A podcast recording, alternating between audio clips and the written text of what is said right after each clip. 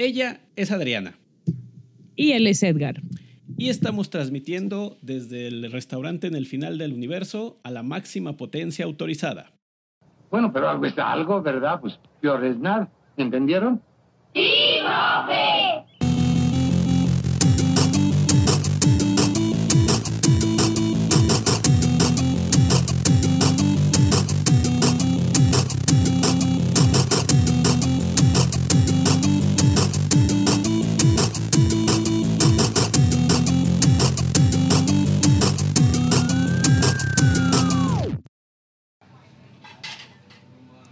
Buenos días, buenas tardes, buenas noches. A la hora que nos estén escuchando, bienvenidos a 42, la respuesta a la pedagogía, el universo y todo lo demás.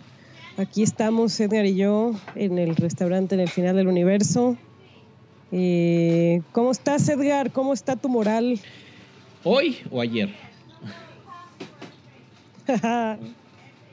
Pues, Oye, en general. Hoy está bien, hoy tengo café, hoy tengo galletas, hoy tengo una silla cómoda donde estar platicando con, contigo. Ayer nomás no tenía café y galletas, pero pues en general podría decir que en este momento bien, aunque tiene sus puntos altos y sus puntos bajos. ¿Tú cómo estás, Adriana? Eh, pues primero confundida porque no me contestaste nada. Bien, pero mal, pero quién sabe. No lo sé, puede ser, a lo mejor, quién sabe, tal vez. Es No es una- cierto, no te creas. Sí, sí te entendí. Que a veces bien y a veces mal. Sí, como pues como una vida normal, me imagino. Pero yo creo que te referías a otra cosa. Sí, pero tranquilo que, que vamos a ir contestando esas respuestas, eh, ir, contestando esas preguntas a lo largo del episodio de hoy. Así es, porque pues vamos a tratar un, un tema que pues es, es importante, hay que exponerlo y hay que eh, mostrarlo en la dimensión que, que es, porque pues más adelantito hablaremos detalladamente y que cómo esa situación pudiese ser confundida fácilmente con, con otras cosas y más si no se entiende bien, pues como toda enfermedad, ¿no? Si diagnosticas de manera incorrecta, pues te pones a tratar de darle medicina a una enfermedad que no tienes y pues no se va a resolver. Así es. Entonces, pues hoy vamos a hablar del, del burnout, del burnout en profesores. y el burnout. ¿Qué es el burnout? El burnout, creo que era un videojuego en el que una maquinita que yo iba en, cuando era joven, que te subías, eh, era como un avión, e ibas volando y pues era un avión de caza, destruías enemigos. No era en la Segunda Guerra No. Mundial. es- ah, no era eso. No, no, Bueno, este, no. está bien, está bien ya. Me, pongo serio. El, el burnout es un síndrome. Ujú. Ya, ya, ponte serio, por favor. Ok, ok, ya. No, no es cierto. Pero no es el jueguito que tú dices. No, no, tienes, no tienes que ser tan serio, pero no es eso. bueno, este, algunos colegas se pueden sentir identificados con la situación donde llega el fin de la, de la semana y se sienten completamente cansados, que lo único que quieren es tirarse en el, en el sillón o en la, o en la cama, decir qué semana tan pesada, qué, este, qué difícil fue todo lo que, lo, que ocurrió en, en- en estos días. Y no solamente el viernes, sino de que llega el lunes, suena la alarma, sabes que te tienes que levantar para ir a clases y no quieres, sientes esa pesadez, esa poca motivación por continuar haciendo ese trabajo que sabes que te gusta, que te apasiona, que en el que tienes mucho que dar, pero ya careces de esa energía que con la que empezaste. Ese es, ese es el, la sensación o el síndrome de, de- de burnout. que al menos yo sí la he sentido, no recientemente, pero sí la, la he sentido haciendo este trabajo y pues ahorita que Adriana nos cuente si, si también.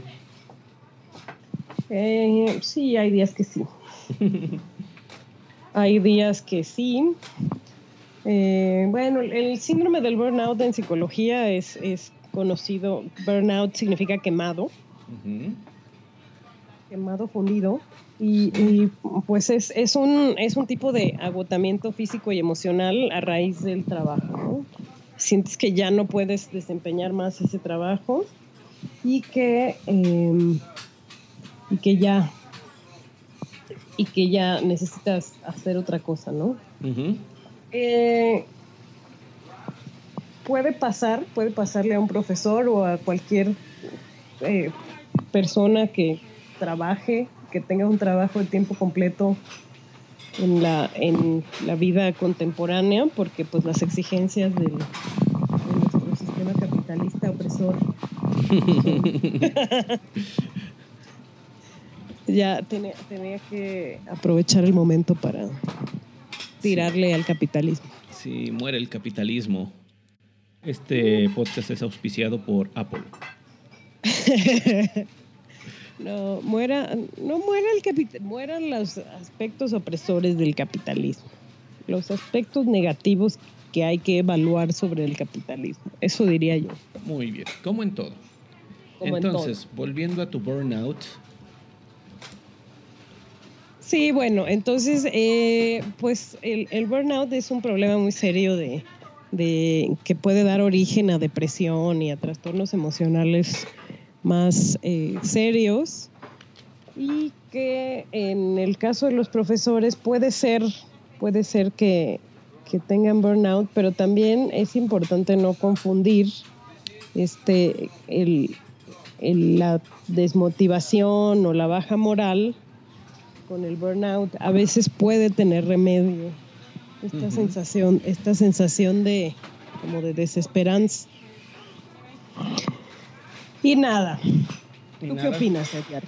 Sí, este es muy importante señalarlo reiterando con el nombre que es o con o como es porque pues muchas veces nada más se confunde con, ah, sí, tienes mucho trabajo, pues sí entiendo que estés cansado, busca la manera de ser más eficiente. Algunos colegas ya hasta eh, se levantan en la mañana creyendo que ya no son buenos para, para, su trabajo, de que ya no pueden obtener resultados o de que, o de que eh, ya ellos se autocalifican como malos, como que ya no son buenos profesores. Y volteando a ver esta, esta sensación de, burnout, dices, bueno, no es que no es que esté cansado, o no es de que ya no sea bueno y no tenga la energía, sino de que pues ya no tiene las ganas de antes para hacer las cosas, pero por como se lo están pidiendo. Es decir, no es un problema físico, no es un problema de automotivación, es un problema de, moral. el profesor se encuentra pues sí, desmoralizado porque ve su trabajo en algo así de que entorna los ojos y dices, ay, otra vez volver ahí ese lugar donde A, B, C y D cosas que ya no me, ya no me gusta hacerlas. Sí, y bueno, esto, como te decía hace un momento, puede ser una, una fase hay que, hay que hacer una introspección importante para saber si es solo una fase o si tiene remedio, ¿no? y, pues esto nos remite al trabajo de, una investigadora que se llama Doris Santoro, que recientemente estuvo en el podcast de, la Escuela de Educación de Harvard y dio una entrevista muy interesante sobre este tema, ¿no? No sé si ¿Tuviste la oportunidad de escucharla? Sí, muy interesante el, eh, tema, que como hemos estado, o como he estado diciendo en este punto, en varias cosas de las que decía yo me encontraba asintiendo porque me sentía muy identificado o había percibido eso en algún colega o lo veo con regularidad en, en colegas con los que convivo pues frecuentemente. Sí, y hasta uno, ¿no? Eh, a veces se ha sentido así y pues la, la realidad es que es que muchas de las veces tiene remedio, ¿no? Y si no, pues es importante también monitorear nuestra salud mental y reconocer cuando necesitamos ayuda o cuando estamos propensos a tener una depresión o, o una situación más, eh, más grave que solo un, un momento de desmotivación. Sí, sobre todo porque eh, probablemente también te pase, es una sensación incómoda. Es una, a veces uno piensa, no, es que yo no soy así, este no soy yo, o este, hasta sientes culpa de, de estarte sintiendo así, porque dices, no, es que yo debo de dar siempre mi mejor esfuerzo, yo debo de tener esta, esta cara, yo debo de ser el líder, yo debo de ser y eso opaca lo que pues está pasando al, alrededor de que pues sí, tú tienes todo eso, pero pues básicamente no, tiene, no existen las condiciones en las que todo eso pueda desarrollarse y lo único que está ocurriendo es de que uno fuerza, uno jala para un lado, de un lado está el sistema, del otro lado estás tú peleando contra ese sistema y pues te cansas. Pues sí, fíjate que también el, 8 de septiembre se publicó en el periódico Milenio una columna editorial de un autor anónimo porque no trae el nombre de, bien, se llama doctor ahorita te digo. El que yo encontré dice varios autores. Algo así pero al final dice doctor Jesús Rubio Campos Ah, es verdad. Sí, el Colegio de la Frontera Norte hace. ¿Ah, sí? Hace. Ay, tus chistes. Perdón por mis dad jokes, pero ya estoy muy viejo y soy muy viejo para cambiar. Sí, está bien, Edgar.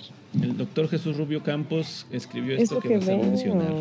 Es lo que veo. Pues, ¿por qué no le ponen su nombre al principio del artículo. Es verdad, el doctor Jesús Rubio Campos del Colegio la Frontera Norte, que por cierto es súper buena universidad y tiene lo, mejor en investigación sobre migración. Comercial de, de migración patrocinado por Adriana. Sí, bueno, pues es que ando viendo. ando viendo dónde voy a hacer mi doctorado, ¿verdad?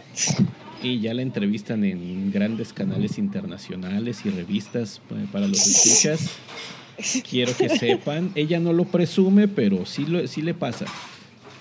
Sí, salí 10 segundos en una entrevista de Telemundo diciendo están perdiendo su fuente de ingreso. Eh, y ya es famosa. Sí, sí, qué, qué, qué horror. Qué horror, porque yo estaba, o sea, la idea era mucho más compleja, que era que cuando, que cuando deportan a los mexicanos de Estados Unidos pierden su fuerte de ingreso, que es mucho más alta en Estados Unidos de lo que pueden ganar aquí en México, y pues se tienen que conformar con trabajos que les pagan menos y, y, tienen los mismos gastos porque muchas veces sus familias se quedan allá. El caso es que ya me distraje. Quitan trabajos. Pero bueno, no se pierdan mi entrevista de Telemundo, sí, que fue entonces, en mayo. ¿Qué nos dice el doctor Rubio? Bueno, el doctor Rubio... ay, es que se llama mi jefe, el doctor Rubio. Pero este es Jesús Rubio. No confundir con el otro Rubio. Julio Rubio. Ay, ya me balconé. Solita. Ah. ¿Qué nos dice el señor Rubio? Bueno, el, doctor Rubio eh, del Colegio La Frontera Norte, ¿sí? Así se llama. Sí. Que el colegio, el, doctor Rubio, eh, pues, escribe una publicación muy interesante en Milenio, donde habla de las condiciones precarias en las que trabajan muchos profesores de educación superior, ¿no? Que te pone a pensar que si tal vez nos quejamos de a veces de, las condiciones en las que trabajamos, no estamos, o sea, me refiero a ti y a mí, Edgar, no, no estamos en, en la parte más, más olvidada de, de, la, de los docentes de educación superior. Así es. Eh, pues se remite a las ideas de Chomsky. Noam Chomsky, para quien no lo sepan, es un... ¿Qué es? es todo. sí, es que batallo para saber. Chomsky, es... Chomsky es lingüista, pero evolucionó como a darse cuenta de que el lenguaje eh, responde mucho a sistemas políticos y de capital. Y entonces el, su estudio de la lengua lo llevó a estudiar sistemas políticos y ahora escribe sobre política y básicamente quiere ver el mundo arder. En resumen, Chomsky es Chairo. Es el, pero es el santo patrono. es el pero, santo patrono. Pero es, la diferencia de otras personas, estructura muy bien sus argumentos. Sí, no, Chomsky vale la pena, pero, pero no hay vuelta atrás. O sea, tú lees a Chomsky y ya no puedes volver a ser el mismo. O sea, ya, ya no, ya ni siquiera puedes ir al súper tranquilo. Once you go Chomsky, you never go back. Sí. Nos ha dicho Edgar en su excelente manejo del bilingüismo. ¿Qué? Bueno, el, eso es Chomsky, ¿no? Entonces, eh, pues el doctor Rubio habla de Chomsky y habla de, de, cómo de, cómo nuestras actividades laborales pues son como un dispositivo de control, ¿eh? de controlarnos a los seres humanos y y la educación superior no es la excepción, ¿no? Donde los profesores eh, tenemos que aceptar las condiciones que, nos, que se nos imponen para poder comer. Y esas condiciones, en el caso de los profesores de tiempo parcial, pues son muy bajas, ¿no? El nivel de exigencia es el mismo que el de un profesor de planta y no tenemos las mismas prestaciones, no tenemos las mismas los mismos beneficios. Eh, le echamos muchas más ganas en, en, aras de conseguir un trabajo de planta que a veces nunca llega. y, y, este, pues los sueldos son bajos. Los, las prestaciones, como ya dije, son bajas o nulas. O nulas. Y, y este, pues se aprovechan de esa necesidad de, de, querer llegar a, tener el puesto de planta.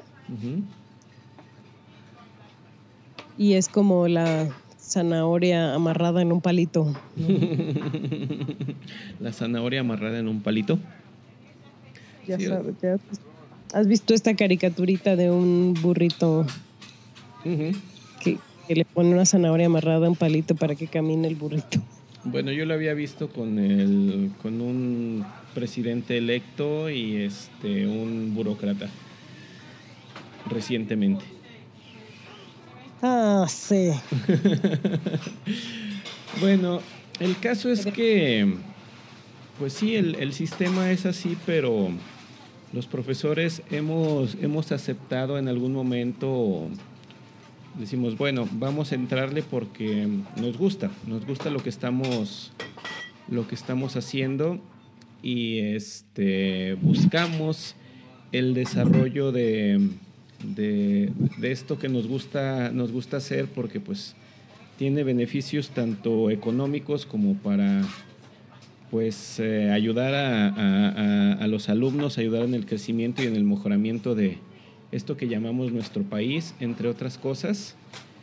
Pero sí el, mismo sistema o lo, mismo en lo que estamos inmersos puede llegar a crear esta sensación de baja, de baja moral.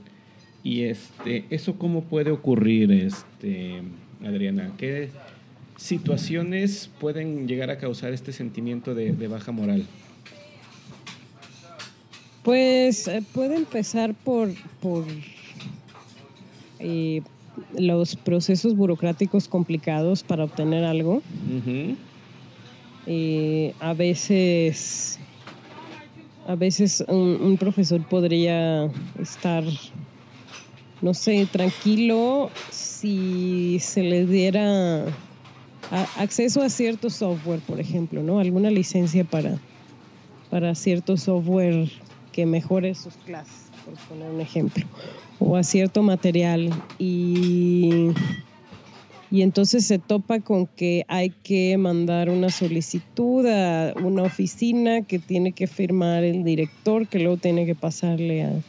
Y entonces ve como que ese, esa petición, eh, su, su cumplimiento se vuelve lejano, ¿no? Pues Y eso puede desmotivar. Y bueno, puse el ejemplo de software, pero puede ser material, un curso de capacitación, una, un dispositivo electrónico para, para sus clases, un proyector, un, un pizarrón digno, o no sé. Pues deja tú este el trámite, el de llenar el formato y el de hacer la petición. Muchas veces lo que eh, ¿cómo, decirlo sin que suene feo? Muchas veces lo desconcertante es que viene una sección grande que dice y justifique por qué es importante que sea esto eh, o justifique este, este gasto. bueno, pues, ¿por qué tendría que justificar yo eh, cuál es la herramienta mejor para hacer el, trabajo que pues me pidieron que viniera a hacer aquí? Y no tanto por llenarlo y poner un bonito porque sí, sino porque esa suele ser la sección por la que te regresan una solicitud y te dicen que no, que no lo justifica. y a veces es que o no entendieron tu justificación o simplemente pues dicen, no, no justifica que yo te pague una licencia con lo que vas a poder hacer experimentación en, en el aula muy, muy, padre porque le quitarías el presupuesto a, no sé, otra cosa administrativa. Entonces, estar luchando contra, contra eso para decir, ¿por qué tengo que justificar todo? O sea, acepto que algunas veces me digas, no, ahorita no se puede, pero eh, que haya que justificar y justificar y justificar que todo pues tiene un, sentido académico, pedagógico o útil eh, y que te lo regresen muchas veces porque hasta que la justificación quede bien o le llene el ojo a alguien, este, se haga. Sí, es, es triste. Y lo que termina pasando es que muchos profesores, los que pueden, los que tienen los medios, eh, pues pagan de su bolsa estas licencias o estas herramientas para ahorrarse el trauma burocrático que implica, ¿no? Eso es verdad. lo cual no debería de ser. Eso es verdad. A veces uno tiene, lo podemos decir otra vez, este, esa, ese interés o esa, esa pasión por, por enseñar que pues sí, acaba pagando cosas de, con, su propio, con su propio dinero. Hace rato estaba viendo Malcolm el del medio, este, el capítulo piloto y justamente surge, surge eso de que están en la clase de arte y la maestra les dice, cuando terminen la pintura pueden pasar al, naturaleza en carbón. Eh, tomen una fruta aquí del, frutero, tengan mucho cuidado porque esta la pagué yo con mi dinero, mi dinero, y hace mucho énfasis en eso, porque uno dice, sí, uno quiere hacer su chamba y a veces pues tiene que hacer esos, esos desembolsos. Pues sí. Sí, y a veces son cosas tan simples como te compras tu, tu borrador bueno y tus plumones buenos para pizarrón. Yo en mi caso soy tan ñoña que tengo hasta unos sellitos para... Yo ahorita estoy pagando un servicio para revisar unas clases de programación. Cuesta 20 pesos al, al mes, pero lo tengo que pagar durante todo el semestre unas clases, y, pero las usas para tus alumnos. Sí, este, justamente pues la licencia es para que todos mis alumnos puedan tener un espacio de trabajo, yo los pueda administrar con, con facilidad y, pues obtengamos mejores recursos que con las cuentas gratuitas que hay por allí, que están limitadonas y es más complicado todo el trabajo y no nos permite enfocarnos en el desarrollo de sus habilidades. Sí, y, dices, bueno, 20 pesos al mes los pago, ¿no? Porque además, eh, sin afán de balconear a nuestra institución que, que como hemos platicado, no, no es no, no, bastante bastante bien nos trata en comparación con todo lo demás. Eh, nada más de pensar en cómo le tendrías que hacer para que te pagaran esos 20 pesos al mes, dices, no, no, ya, yo los pago. ¿no? sí, sale más barato. Porque tendrías que hablar con tu jefa, que tendría que hablar con alguien más, que tendría que solicitar al departamento no sé qué, y dices, dices 20 pesos. 20 pesos. Me los gasto en refresco de cola. O en la cafetería esa tan famosa. Exacto.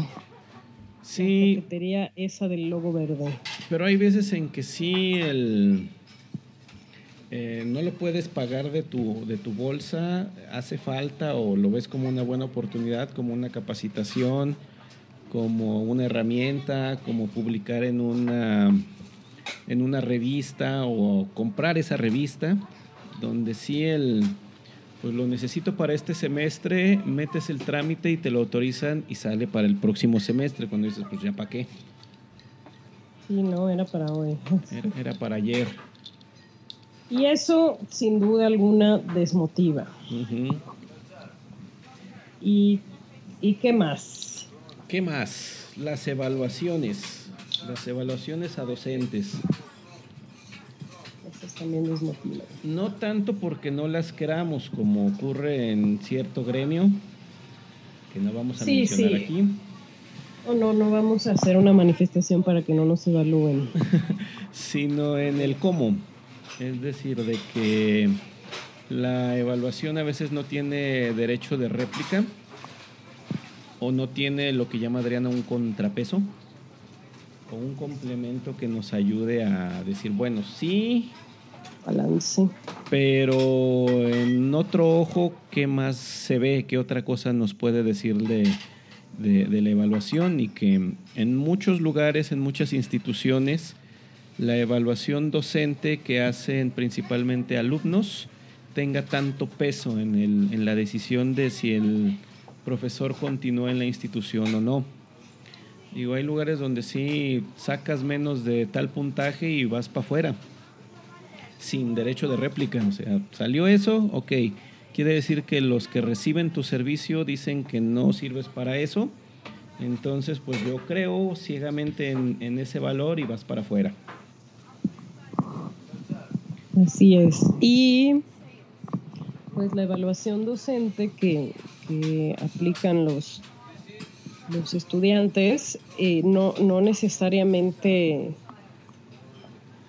Si les das tanto poder a los estudiantes, puede que esas evaluaciones estén sesgadas, ¿no? Porque también es muy conocido que, la permanencia del profesor en la institución depende de esas evaluaciones y, los alumnos saben que tienen ese poder. Entonces se han dado casos que los alumnos se ponen de acuerdo para destruir la reputación del profesor y lo corren. Sí, y algunos hasta se sienten orgullosos de decir, nosotros corrimos a este profesor. No todos los casos, pero sí me ha tocado escuchar eso de, ah, sí, nosotros sí corrimos a ese profesor. Sí.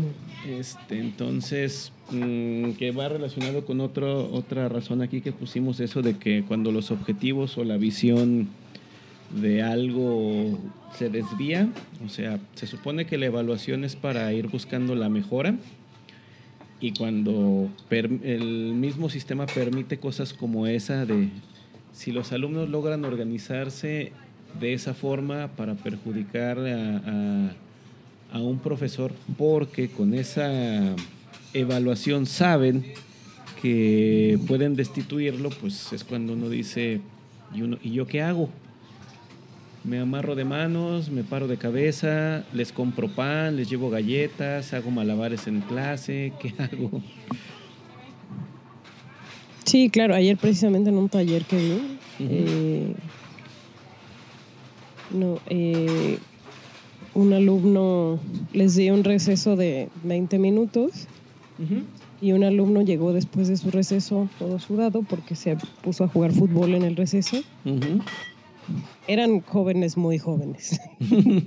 muy, muy jóvenes. Y ya después del receso me dijo, ¿puedo salir a tomar agua? No, no puedes, te di 20 minutos para que... Pero es que me puse a jugar fútbol.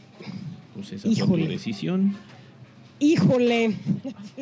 Híjole. Híjole, ¿qué puedo hacer? Pues nada, esperar a que termine el taller, ¿no?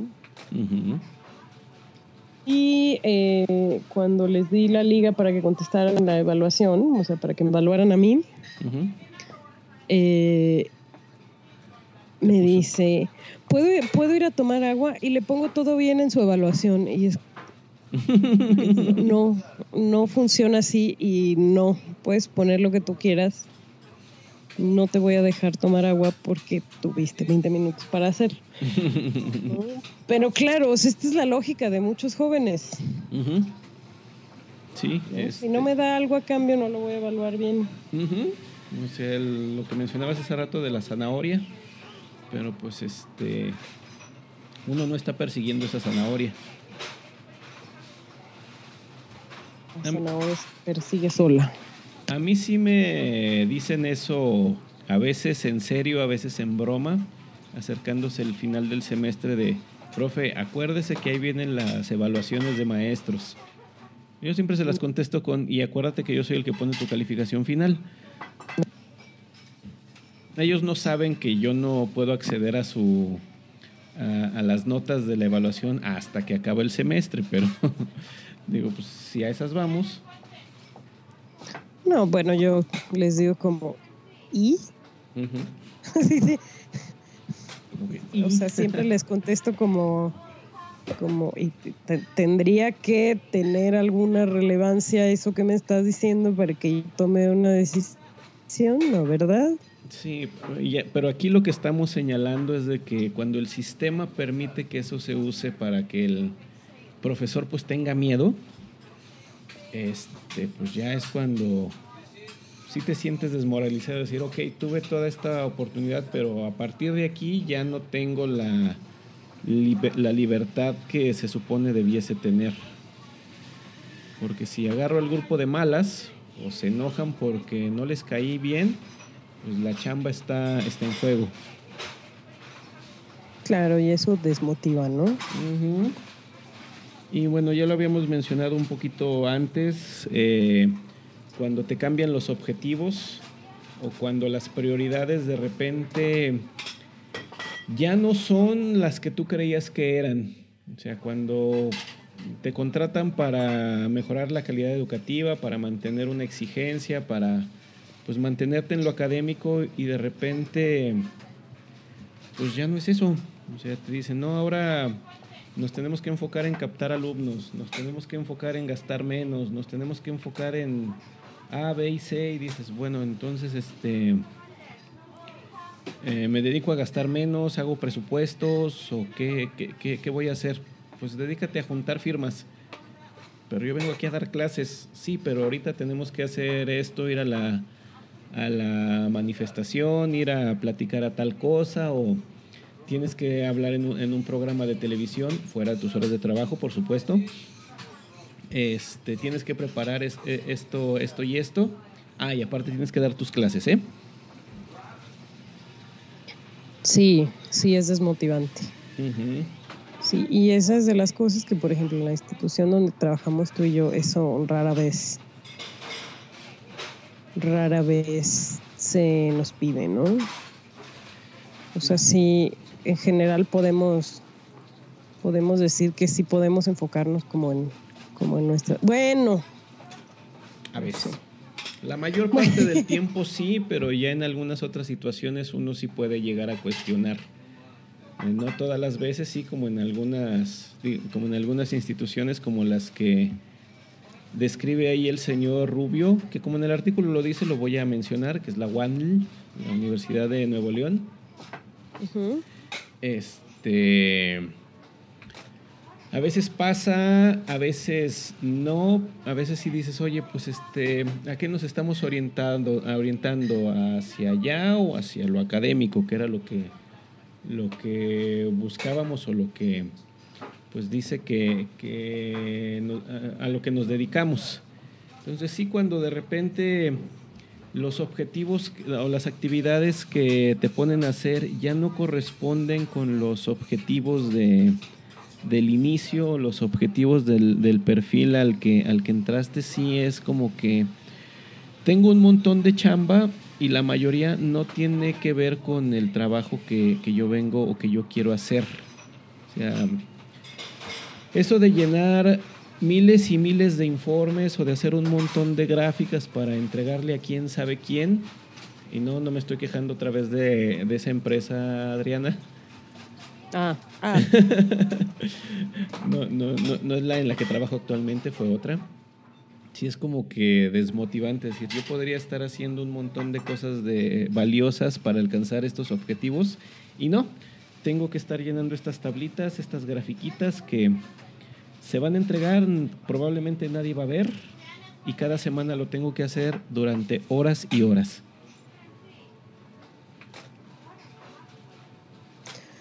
Sí, no, no ha sido mi caso. No ha sido tu caso. El mío tampoco, pero a veces eh, tienes que llenar formatitos de, ya te gastaste este dinero, ok, explícanos en qué se fue. Y dinos si sirvió para algo. Y yo, sí, fui muy feliz. ¿Cómo, cómo, medimos la felicidad o cómo te pongo la felicidad en una gráfica? Ah, ya sé, mira, esta era mi cara antes, esta es mi cara ahora. Ay. No, yo sé que no vamos a poder hacer eso. Y bueno, no, más? no hemos hablado de la remuneración, pero porque pero pues está la doctora Santoro dice y lo hemos visto de que Muchas veces eh, la remuneración no es el principal factor para dejar un, trabajo de, profesor, aunque a veces sí incide. Yo sí tengo colegas que con los que platicamos, vemos la, la situación y lo que menos mencionan es el pago. Es decir, yo me voy porque en tal lugar me ofrecen un mejor pago o estaría mejor pagado haciendo otra cosa ya lo dijimos, nos gusta hacer esto. Y hay uno que, en el que peculiarmente discutimos y, nos decimos mutuamente, yo si estuviera de... sí, sí lo hacemos. Hagámoslo mucho. Eh, que si él fuese project manager en una empresa fulana de tal, en donde le han ofrecido trabajo muchos años, o yo también eh, me regresara a esa institución financiera de color azul, ahorita nos estaríamos embolsando entre 120 mil y 150 mil pesos mensuales, pero decimos no es lo que queremos hacer, o sea, el dinero no es ese, es, no es ese motivador principal. O sea, es importante, pero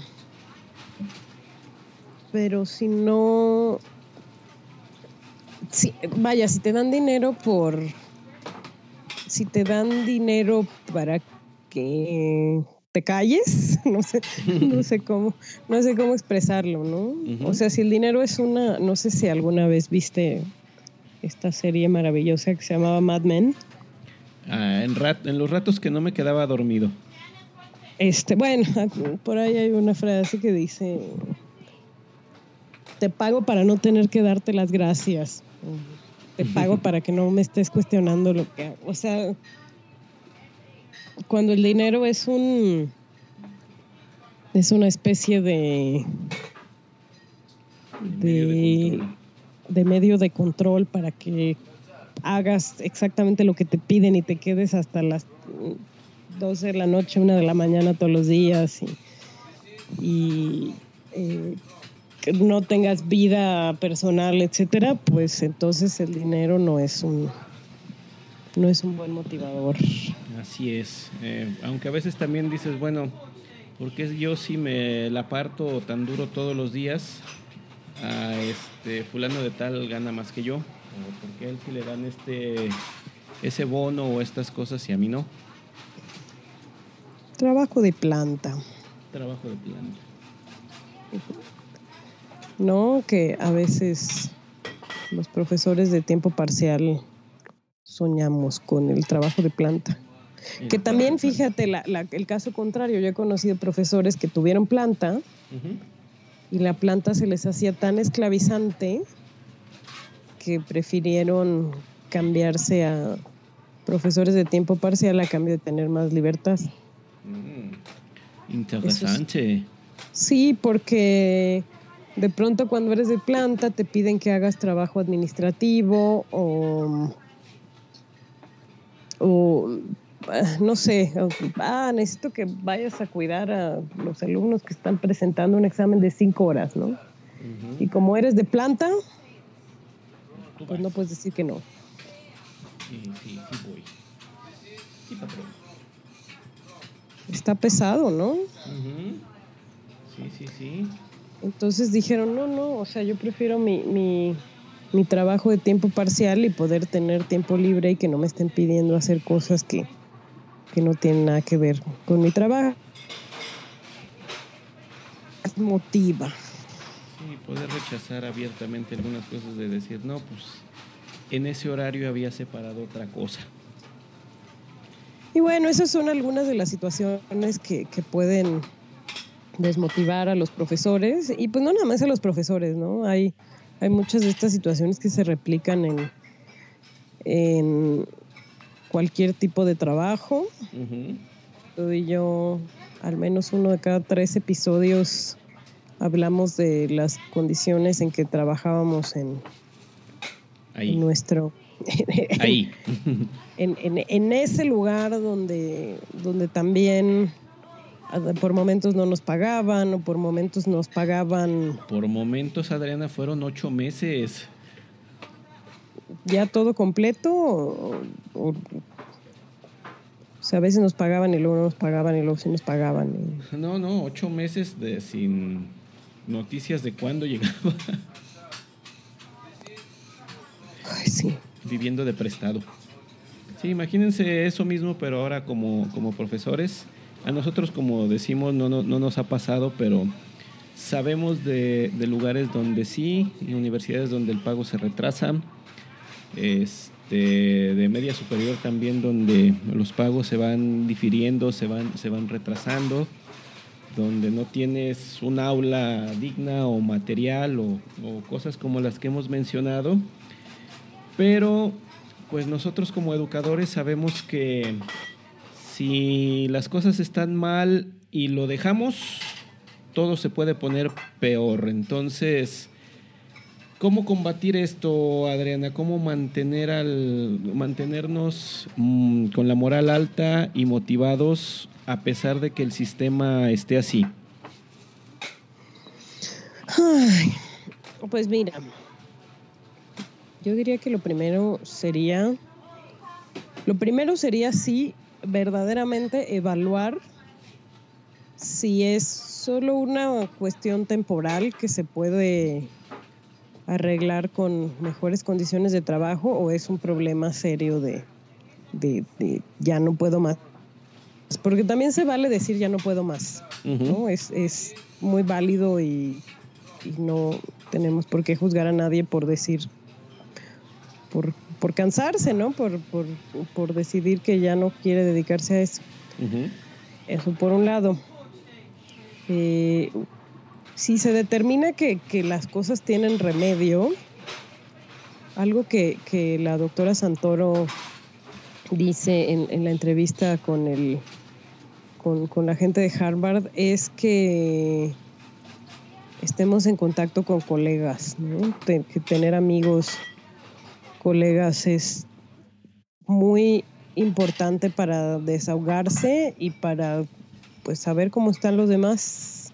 y para ver si han resuelto problemas que uno tiene allí y no le, no le encuentra el, el, modo. Sí, ¿no? Eh, también eh, hablar con, con compañeros, cuando estás atorado con un problema en el trabajo, a veces hablar con compañeros te da una perspectiva nueva que tú no habías considerado, ajá, que tú no considerabas y que puede ayudar a, a, que veas las cosas de otra forma y, soluciones eso que te está desmotivando, ¿no? ya, ya hemos hablado aquí en el podcast antes de las comunidades de práctica. Eh, queremos retomar el, el, tema porque, pues sí, una de las cosas que el gremio y nosotros debemos de hacer es, es eso, formar eh, comunidad. Porque no me acuerdo quién lo, quién lo dijo, lo leí o lo vi en una conferencia. Dicen, el trabajo de profesor es este, muy solitario.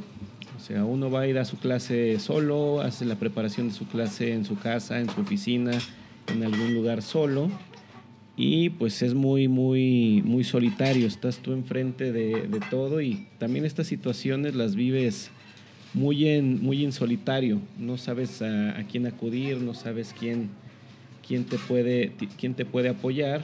Y el hecho de acercarte y a, alguien que pues, está en la misma situación de ti y escuchar de, oye, a mí me pasa lo mismo, pues este, te, te ayuda, te ayuda directa o indirectamente. Claro. Eh, yo estoy en tu misma situación o yo conozco a alguien que estuvo en tu misma situación o yo cuando estuve en esa situación hice esto y me funcionó. Es ayuda sobre todo al tema emocional. Es eh, no, no tiene por qué ser un trabajo solitario como dices, puede, puede que lo sea, pero pero no, pero no estamos condenados a vivir, a cargarlo, ¿no? Incluso el trabajo en el, en el aula.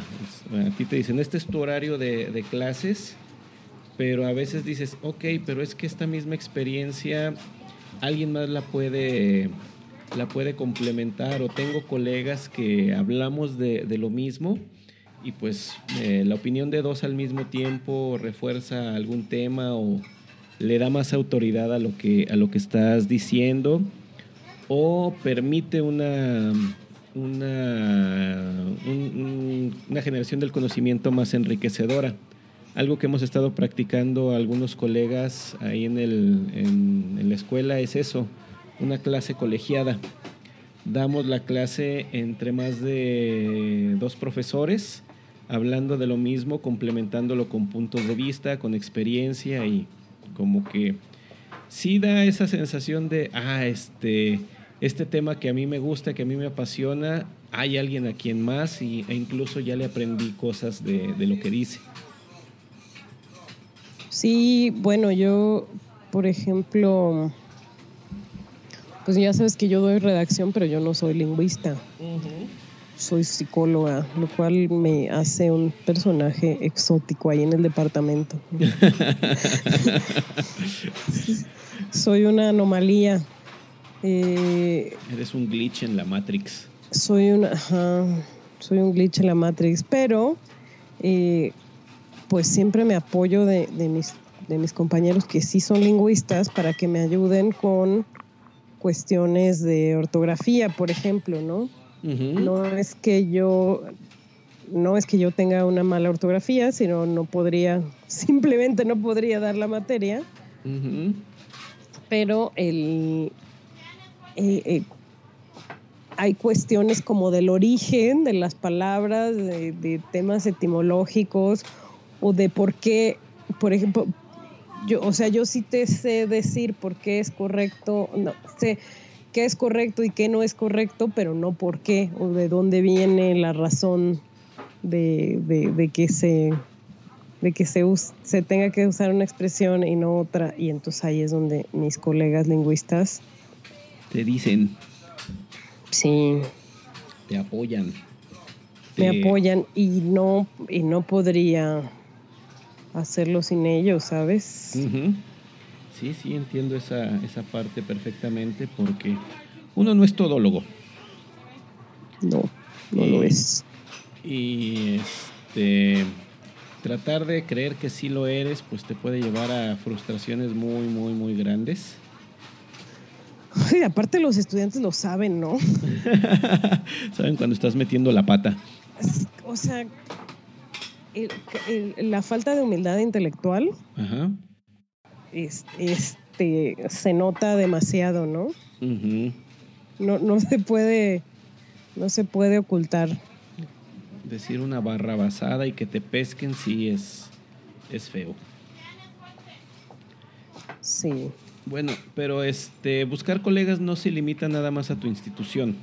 Es decir, no es nada más plática con la gente que, que, que está allí, porque a veces todos están igual, nadie le ha encontrado una, solución y pues te quedas así como que, ¿y qué? ¿Y ya? Esto no se va a resolver, esto no, no se puede. ¿Qué, se puede hacer en esos casos? Yo tengo que contestar. Eh, pues sí, yo no, yo no sé, Adriana. Yo estoy en una situación en la que no encuentro la solución, por eso recurro a ti, que no estás aquí. ¿Me puedes repetir la pregunta? No, tiene 60 segundos. La respuesta es 42. La respuesta es correcto, se acaba de ganar un auto. Porque 42 es la respuesta a la pedagogía, el universo y todo lo demás. Todo lo demás. Eh, bueno, lo que estaba comentando es de que como decía la doctora Santoro, a veces el, eh, quien te puede dar el apoyo no está en el mismo edificio que tú o en la misma institución que, tú, que se encuentra afuera. Y en esta época de que tenemos mejores medios de comunicación, aunque no los mejores de información, podemos salir sin abandonar nuestro, nuestra región, nuestra silla y encontrar gente, tener contacto con, gente. A veces ni siquiera interactuar, pero te metes a Twitter, entras a lugares como Medium, lugares como, ¿cómo se llama este otro que? LinkedIn, donde gente publica y este artículos interesantes, cosas que dices, ah, esto yo lo, es se parece a lo que a lo que enfrento este y esta persona ya lo resolvió o esta persona ofrece alternativas como pues ese podcast que te encontraste y me compartiste como esto que estamos haciendo nosotros como pues la gente que, que habla en Twitter y todavía con ellos puedes interactuar. Es decir, este, tener esa, esas relaciones con tus compañeros de la institución y con gente que está fuera de allí para, para ver cómo lo están haciendo, para ver cómo lo están resolviendo. Sí, es, la verdad es que pues así es como, como hemos conocido a Ken Bauer. Bueno, a Ken. Bauer, a Ken lo conocí, hola Ken, lo conocí en un congreso y, y después del congreso lo seguí en Twitter y de ahí fue que, que que se creó la relación y, por eso hemos estado en contacto y lo hemos tenido en el podcast. Que hay que invitarlo otra vez. Sí, cuando gustes, Ken, aquí estamos. Eh, y, bueno, pasa que pasa también que la que a veces eh, los, los, profesores de, de, tu institución están como ya tan, tan ciclados en, en, los problemas propios de la institución que, conocer una perspectiva de, de, otro lugar o de otro país o de, o de otro... Otro contexto. O de otro contexto te puede ayudar, ¿no? Yo, por ejemplo, en Twitter sigo a Brian Alexander. No sé si lo oh, sigues. Eh, sí. sí, sí. Soy muy fan de su look. Ah, sí, es como Richard Stallman, pero de la educación. Si no saben quién es Richard Stallman, eh, busquen en internet GNU o este el movimiento de software libre y verán que pues sí, son igualitos. Brian Alexander, B-R-Y-A-N, Alexander como suena. Eh, también ahí este, que tú eres feliz porque te, publicó, te contestó un tweet eh, Ken Robinson. No. que él publica a través de Twitter. En enero de 2015, Ken Robinson me contestó un tweet. Que todavía buscamos entrevistarlo. No desesperen, sabemos que lo vamos a lograr. Tener a Ken Robinson en 42. Ay, pero no hablamos bien inglés. No importa el guachismerris, lo vamos a lograr. Aparte, él es, aparte él es británico, así que lo vamos a entender más fácilmente. Creo.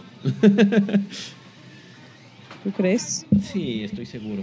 No, sí, en sus conferencias habla un inglés muy amigable. Es que es educador, Adriana. El oído. yo conozco cada. Bueno, bueno, sí, sí, sí, te entiendo. Ya, no, no dije nada. En fin. Entonces sí, pónganse en, contacto con más, con más gente. Hay muchísima allí compartiendo. Hay muchísima más quejándose también. A veces unirse a un grupo de queja ayuda. Porque este, al menos tienes esa sensación de que no estás solo. Dices, bueno, a varios les duele lo mismo que a mí.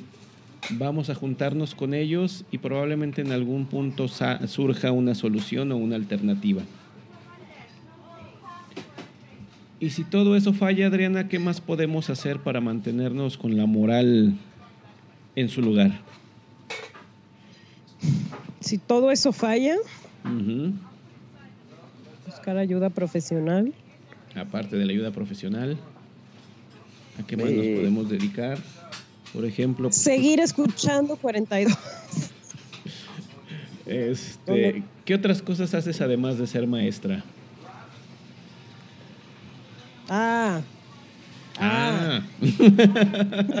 no, no es cierto. También, bueno, no es si todo eso falla, es también una parte de una, parte de cómo mantenerse contento, ¿no? Tener vida fuera del trabajo.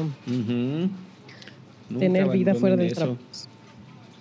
Es, es muy importante tener familia, tener amigos, tener gente con quien hablar de cosas que no sean el trabajo, practicar un deporte, una actividad artística, cultural. Por ejemplo, Edgar toca el ukulele. Y el bajo, el bajo eléctrico. Toca el bajo eléctrico y el ukulele. Y es muy divertido. Deberías, tocar el bajo ese grandotote de jazz, el contrabajo. Ah, en algún momento lo haré, sí, sí está en mi, sí está en mi roadmap, pero primero es caro. Segundo, no tengo espacio. Sí, claro. Y tercero, es difícil, no es como que, ah, sí, de entrada esa cosa no tiene trastes y yo tengo problemas de, de espacio porque deben de saber que solo veo con un ojo. Entonces ahí hay que aprenderse de memoria dónde va cada nota y primero pues hay que verla y si yo no sé medir bien de vista, le voy a batallar más. ¿Solo ves con un ojo, Edgar? Ya lo sabías, Adriana. ¿Cuándo dijiste eso? Cuando me presentaste al Dalek, te dije, mira, ellos tienen un ojo igual que yo. Ay. Do manches. Do mancho. no me, no me, no. Sí, sí, sí. No lo, no lo registré. Ah, bueno, eso es distinto. Pero ahora te recuerdo que pues sí veo con, solamente con un ojo. El derecho. Válgame Jesucristo. Sí, Jesucristo González. Superestrella. Entonces sí, eh, hagan, eh, es algo que también se le, sugerimos mucho a los estudiantes, no sean estudiantes de tiempo completo. Agréguenle actividades que le den balance a su vida para que cuando esta parte que es la, principal o la importante que, haces falla o, tiene, o te genera problemas, pues tengas otra cosa en que, a qué recurrir. Digo, eh, no, Netflix no es una profesión, eh, corredor de series de Netflix no es una profesión y no es lo mejor, ayuda, pero no creo que en una situación de baja moral lo ideal sea encerrarte a echarte maratones de Netflix. Bueno, de, de repente sí, ¿no? Sí, pero de repente. La falta de luz solar también causa depresión, Adriana, ya deberías de saberlo. Ay, Ah, y más tú que eres psicóloga. nah, pero los, los vampiros no están deprimidos si no les da el sol. Vampiro fronterizo que por las noches. No, no, no, no, no, no, no vas, no vas a hacer esa referencia en mi podcast. Ya pues. No, no, no, no, no. Odio a ese sujeto. Ah, ok. No volveremos a mencionar al vampiro fronterizo y a su autor. Ni a su autor. Muy bien. Eh, otra cosa que también pueden hacer es emprender.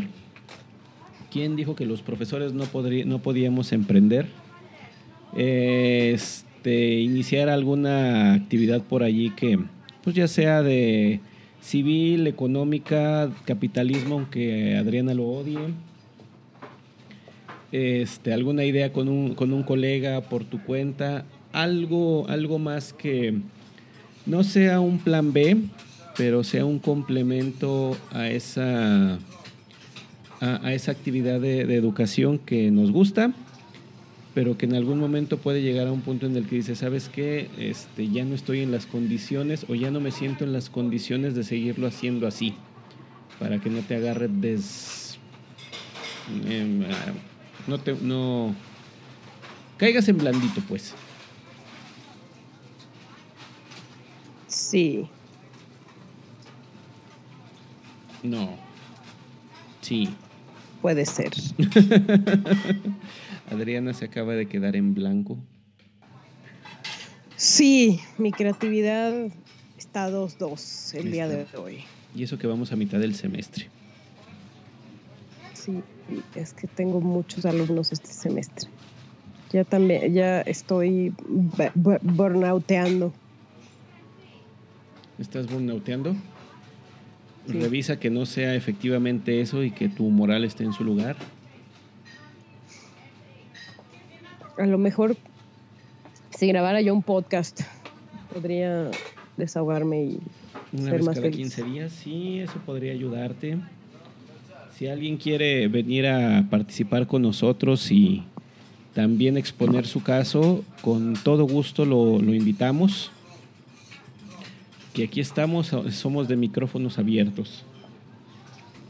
Sí, por favor, denos un like, un retweet, un review, Un dólar. un dólar un por ahí en. Patreon. Sí, Ya pa' un este, taco. pa' un taco. Y recordando estas partes, bueno, ¿quién es la deprimida por excelencia de la cultura pop, Adriana? Daria. Daria, ¿se acuerdan de Daria? Volvió en forma de fichas. Jeje. Creo que Pues- escuché el rumor de que la quieren reeditar o remasterizar o volver a sacar. Pues como es animación podría funcionar. Pero no, No, me hagas no. mucho caso. Ya ves que van a hacer los Rugrats en, en modelos de 3D. Ay, qué miedo, ¿no?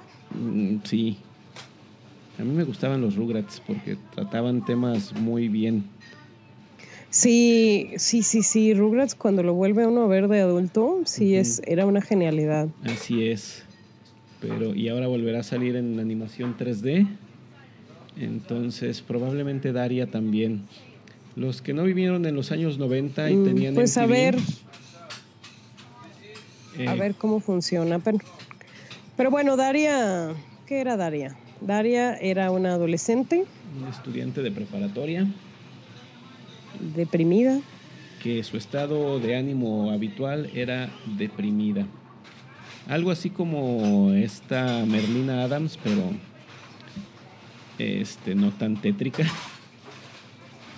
No, era muy crítica de su entorno. Sí. Sí, pues esa caricatura era una crítica social antes de South Park. Este, desde el punto de vista de una, de una adolescente que estaba pasando por esa etapa en, en- en depresión. Depresión pues por la música, por la sociedad, por la escuela, por pues lo que le afecta a una, a un adolescente, ¿verdad? Sí, no, no encajar, tener un crush que no te pela. Una hermana loca que le gustan los, los unicornios. ¿Qué, ¿Qué traes tú con los unicornios? Son de colores. Ah, b- pues sí, y, y bueno, Daria era muy inteligente, ¿no? Era Ujú. otra, otra característica, ¿no? Que estaba como deprimida porque estaba como muy por encima de, De todo. de- de- del resto de sus compañeros. Sí, por eso no encajaba. Entonces, también este, cuando estás en esa situación, pues sí, te deprimes porque dices, ah, yo, yo quisiera estar en otras circunstancias y estoy metido en esto. Así es, entonces, eh, pues ella encontraba consuelo en sus amigas, bueno, en su amiga, Su amiga. en su amiga Jane y Trent se llamaba el que le gustaba, ¿no? Que tenía su banda. Su banda de rock. y veía un programa que se llama Mundo El mundo de Wayne. ¿qué? Mundo enfermo y triste. Entonces, si quieren una, una referencia de cómo es vivir deprimido y cómo convivir con ello, pues este no está en la en los sistemas de streaming. Ya me puse a buscarlo, al menos no aquí en, en México. Pero algún amigo noventero debe de tener por allí los DVDs con la serie. No son muchos, creo que nada más son cinco DVDs. Los pueden ver fácilmente en un fin de semana. Qué bonito. Y bueno, Adriana, ¿con qué nos quedamos el día de hoy? Pues bueno, yo diría a, modo de, de de disclaimer. ¿Cómo dices disclaimer en español? De- de- Renuncia, este, declaración de, de separación o de lo que decimos aquí representa solo una idea o no representa las ideas de todo el podcast, etc. Bueno, no, o sea, más bien yo diría que como advertencia, eh, yo diría que, que bueno, que se tomen el tema de su salud mental muy serio, muy, muy en serio. eh, la, la cosa, La cosa con la salud men- ra. la cosa con, con la, con la depresión como trastorno como, trastorno orgánico es que nos topamos con personas y, propaganda que nos hacen pensar que todo se puede arreglar como con un co- como, con ay pues este ve al salón de belleza y vete a hacer un masaje y se te va a curar la depresión entonces pues todo lo que decimos aquí todas las ideas que proponemos y, y- y sugerimos, pues son eh, para profesores y personas que trabajan, que están desmotivadas y que sienten que, su- que no están rindiendo en su trabajo lo que rendían antes, ¿no? Pero que si de verdad tienen síntomas de depresión, eh, de verdad sienten que algo no está bien dentro de sus cabezas y que necesitan ayuda profesional, vayan con un médico, con un especialista, con un psiquiatra para atender estos problemas. Así Por es. favor. Que muchos en sus propias instituciones tienen acceso a uno. Otros no, pues entonces sí hay que visitarlo. Sí.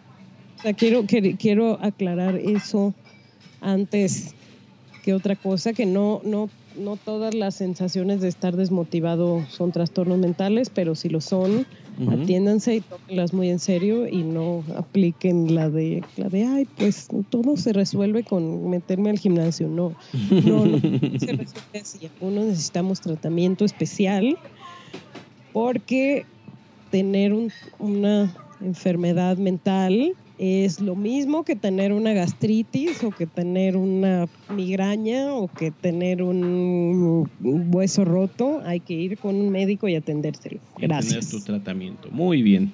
Y pues también eh, yo les diría y remarcaría esta parte de no, no hacer esto solos.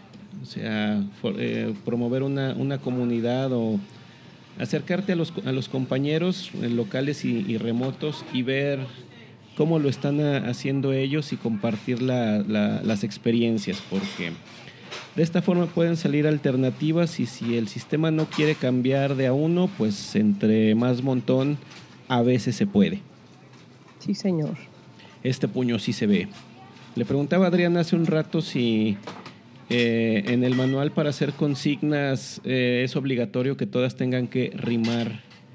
Porque de las que me he estado acordando hasta el día de hoy, sí, todas tienen alguna rima por allí. Entonces, si alguien quiere hacernos una consigna para 42, nada más asegúrese de que sí tiene una rima. Sí. Bueno, yo ahorita solo puedo pensar en consignas que tienen groserías, así que no las voy a decir aquí. Se ve, se siente, el pueblo está presente. Este ándale de esas, pero con groserías. Muy bien. Pues bueno, este, queridos colegas, los invitamos nuevamente a que nos visiten en nuestras redes. Facebook, nos encuentran como Pedagogia 42, igual en Twitter. Eh, tenemos el sitio web 42.edgarfernandez.com, donde publicamos a veces algunos artículos, a veces material interesante y este mismo contenido para que ahí nos contacten, nos den sugerencias, nos digan qué les gusta, qué les disgusta eh, qué temas les gustaría que toquemos. Eh, de ahí mismo están los enlaces para que nos escuchen en iTunes, en Google Podcast, en Spotify no, porque no nos dejan subirlo a menos que eh, les paguemos dinero. Y también nos encuentran en iVoox y en TuneIn como 42, la respuesta a la pedagogía, el universo, todo lo demás y menudo los domingos. Mole pozole. Mole los domingos. pues bueno, Adriana,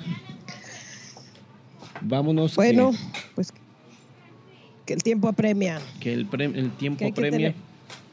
que hay que tener vida, además de ser profesores.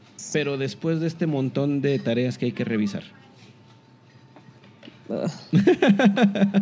te pesqué, te pesqué. Bueno, Ándale pues, cuídate mucho. Igual tú, hasta luego. Y gracias por el pescado.